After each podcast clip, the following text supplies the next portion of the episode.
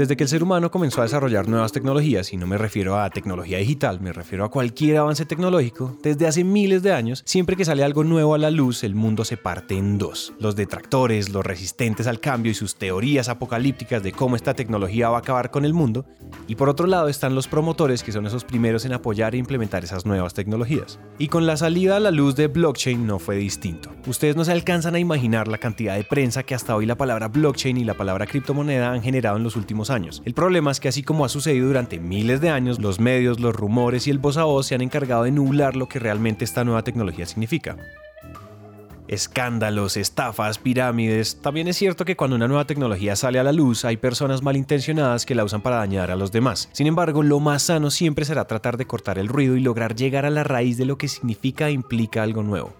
Por eso el episodio de hoy es muy jugoso, pues les trajimos a tres expertos que nos van a ayudar a esclarecer el tema y podamos entender que blockchain no es lo que todos creen que es.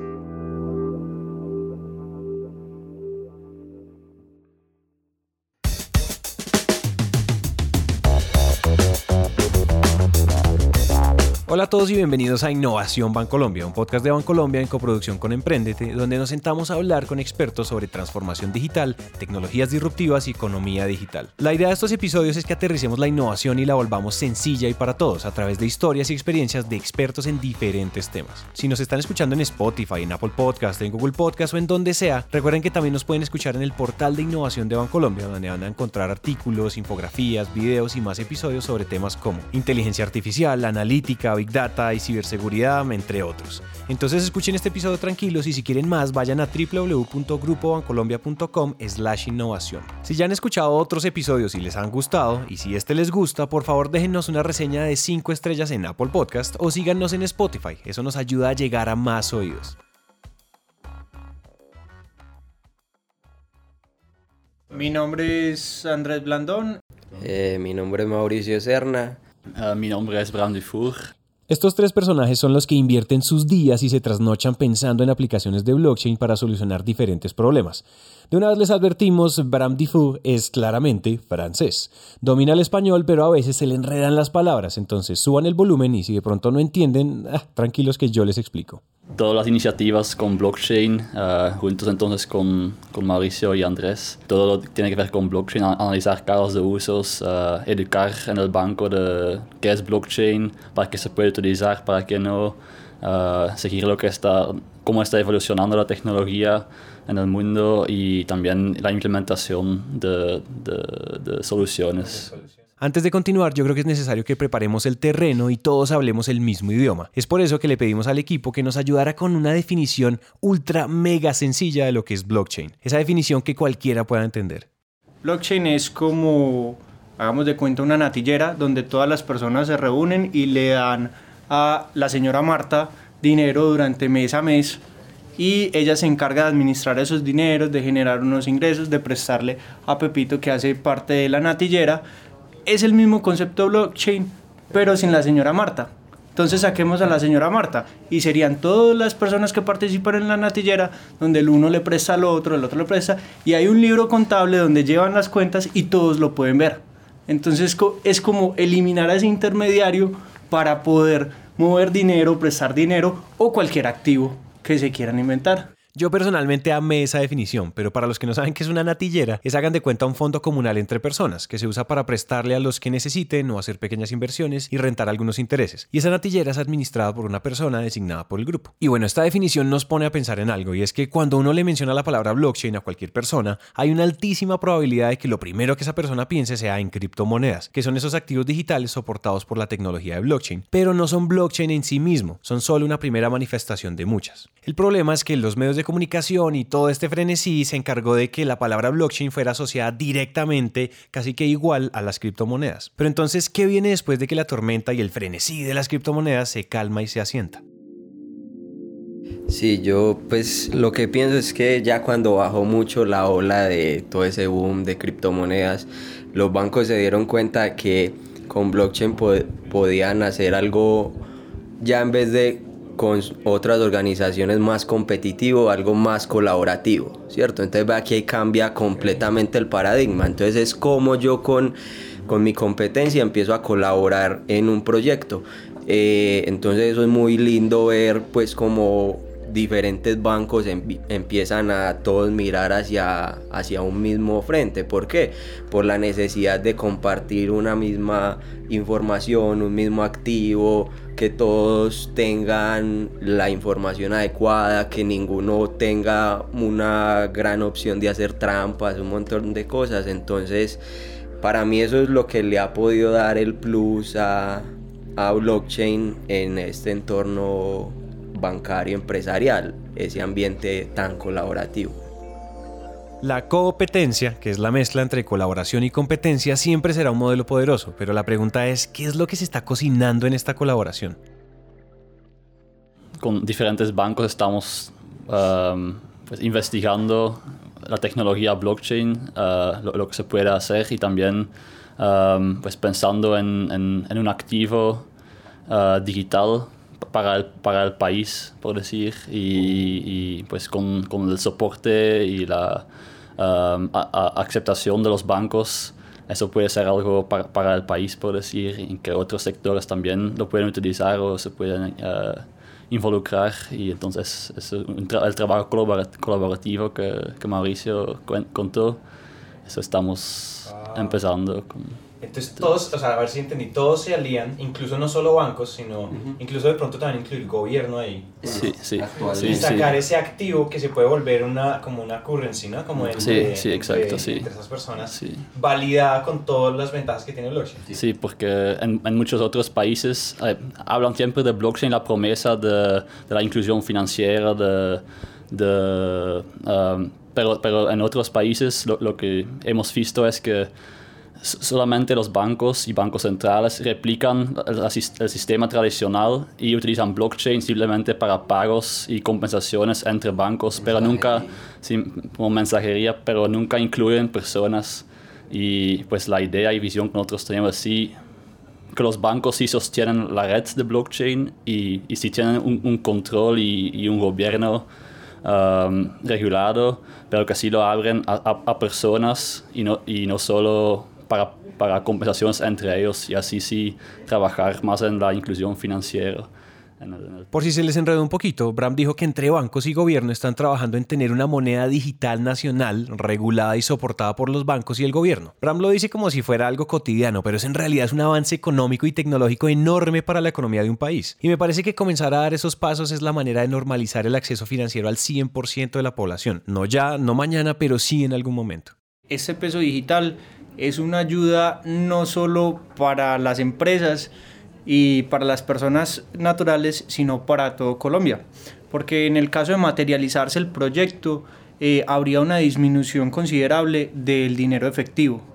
Eso como la primera ventaja que podríamos ver, que nuestro dinero no sería en la producción de un papel, sino que se podría invertir en otra cosa, obviamente administrado pues por el gobierno una segunda ventaja y es una inclusión financiera para personas no bancarizadas, como lo mencionó mi compañero Ram, donde una persona que quizás no tenga eh, los recursos suficientes para poder abrir una cuenta de ahorros dentro de un banco, pagar una comisión y demás, podría abrir una cuenta digital bajo la tecnología blockchain donde podría tener sus, sus pesos. Entonces, si yo tengo 20 mil pesos en mi billetera, ¿por qué no convertir esos 20 mil pesos en una moneda digital que en cualquier establecimiento me pueden recibir. Y así generar un historial donde todos los bancos van a poder conocer que yo, persona natural, no bancarizado, tengo un historial de pagos y de compras a través de ese dinero virtual y ya me pueden ofrecer un producto financiero incluyéndome y dejando de ser una persona no bancarizada. Aparte de la capacidad tecnológica, se debería eh, en el país con esto empezar a crear pues una capacidad cultural, ¿cierto? Porque ya es algo que va más allá de lo tecnológico, entonces es, empezar a concientizar a las personas pues del uso y los beneficios de todo lo que conlleva lo digital. Entonces, y también lo, eh, desde lo digital llegar a los sectores menos beneficiados. Entonces me explico, por ejemplo, hoy en día es muy difícil para un campesino de eh, la parte más alejada de Colombia acceder a recursos digitales. Por ejemplo, el cubrimiento aquí de Internet en Colombia es solo del 50%. Entonces solo 50% de los hogares colombianos tienen acceso a Internet. Entonces vea que es un reto que va mucho más allá de blockchain, Internet, cosas digitales, sino que también es del gobierno, de todas las partes que tienen que poner su granito de arena para que esto pueda salir a flote.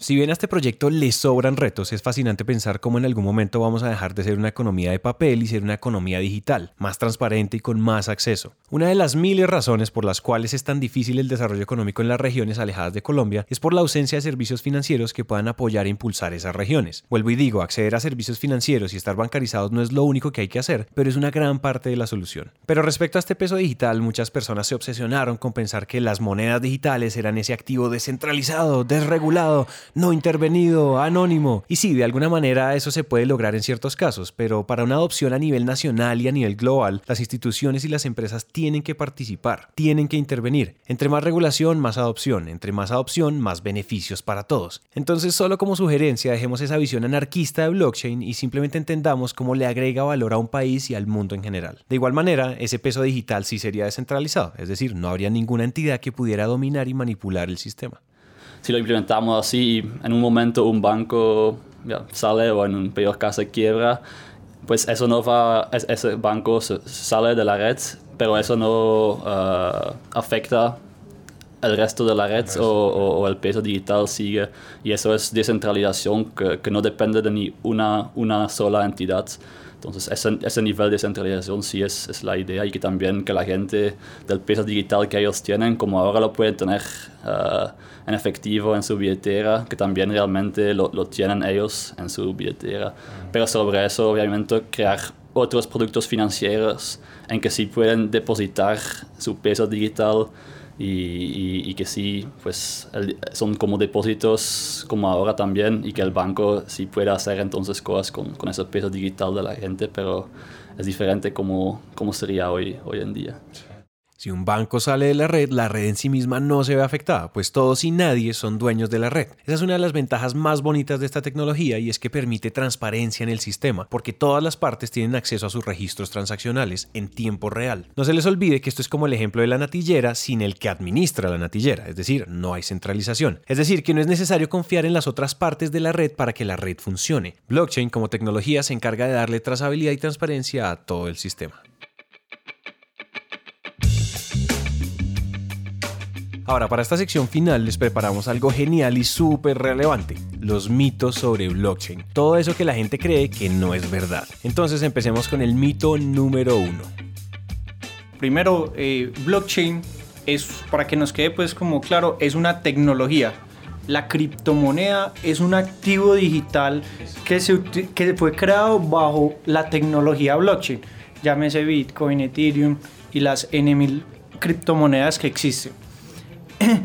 la tecnología como tal puede ser utilizada para muchas cosas y para yo poder descentralizar alguna solución donde los participantes de esa red o de ese grupo eh, de entidades, personas, no tengan una confianza entre ellas, necesiten transar, hacer movimientos de un activo y necesiten tener todos la misma versión de las cosas. Entonces es eh, como el caso que ha sido exitoso de tener una moneda virtual, al igual que hay muchos casos que han mencionado, que es por ejemplo eh, el proceso de exportación e importación de un bien donde pasa de la aduana al vendedor, del vendedor a la tienda y demás, y todos necesitan tener la trazabilidad de dónde está ese producto y necesitan transar entre ellos. Y esos participantes no se conocen. No se conocen, necesitan interactuar y no confían el uno del otro. Entonces ahí es donde la tecnología blockchain, digamos que tiene sentido. Y la criptomoneda es solo uno de los posibles casos de uso que puede tener la tecnología como tal. Yo ahí no tengo nada que agregar, eso quedó supremamente claro. Entonces pasemos al número 2 mucha gente entonces piensan que compran uh, criptomonedas en un, exchange y no, no, son dueños de sus llaves, como, como mencioné anteriormente. Y así realmente lo que están haciendo es utilizando un nuevo tipo de banco y, y, también mucha gente no, no corren sus propios nodos, entonces también dependen otra vez de un servicio de un tercero que sí lo está haciendo. Entonces hay también mucha gente piensa que, que así bancos van a desaparecer, pero en realidad lo que están utilizando es otro, es tipo, de otro tipo de banco y no ellos mismos uh, guardando bien sus llaves, corriendo nodos para tener uh, ellos mismos la versión de todas las transacciones. Eso también es algo por, porque no creo que va a acabar con los bancos. Simplemente la gente quiere algo que es muy usable y, y por eso si el banco puede ofrecer infraestructura y sobre eso ser, nuevos servicios que son completamente digital y así más rápido, um, creo que la gente va a seguir queriendo esos servicios financieros. A ver, aquí va lo que nosotros le entendimos a Abraham. Todos los que creen ser súper independientes comprando criptomonedas no lo son. Si están usando un exchange, que es básicamente una entidad que te vende y te guarda tus monedas digitales, quiere decir que de igual manera estás a merced de esa plataforma y de sus políticas internas. Entonces no es como tan independiente. Y segundo, con o sin blockchain van a haber siempre servicios financieros. Aquí el tema recae en que empresas, instituciones y demás se van a mover a la velocidad necesaria para que tecnologías como esta estén a su servicio y no al revés. El único gran cambio es que detrás de esos servicios financieros van a haber nuevas tecnologías. Y el tercer y último mito es probablemente el más importante de todos, y sobre todo si ustedes en sus trabajos o empresas quieren implementar algo con blockchain. Mejor dicho, escuchen esto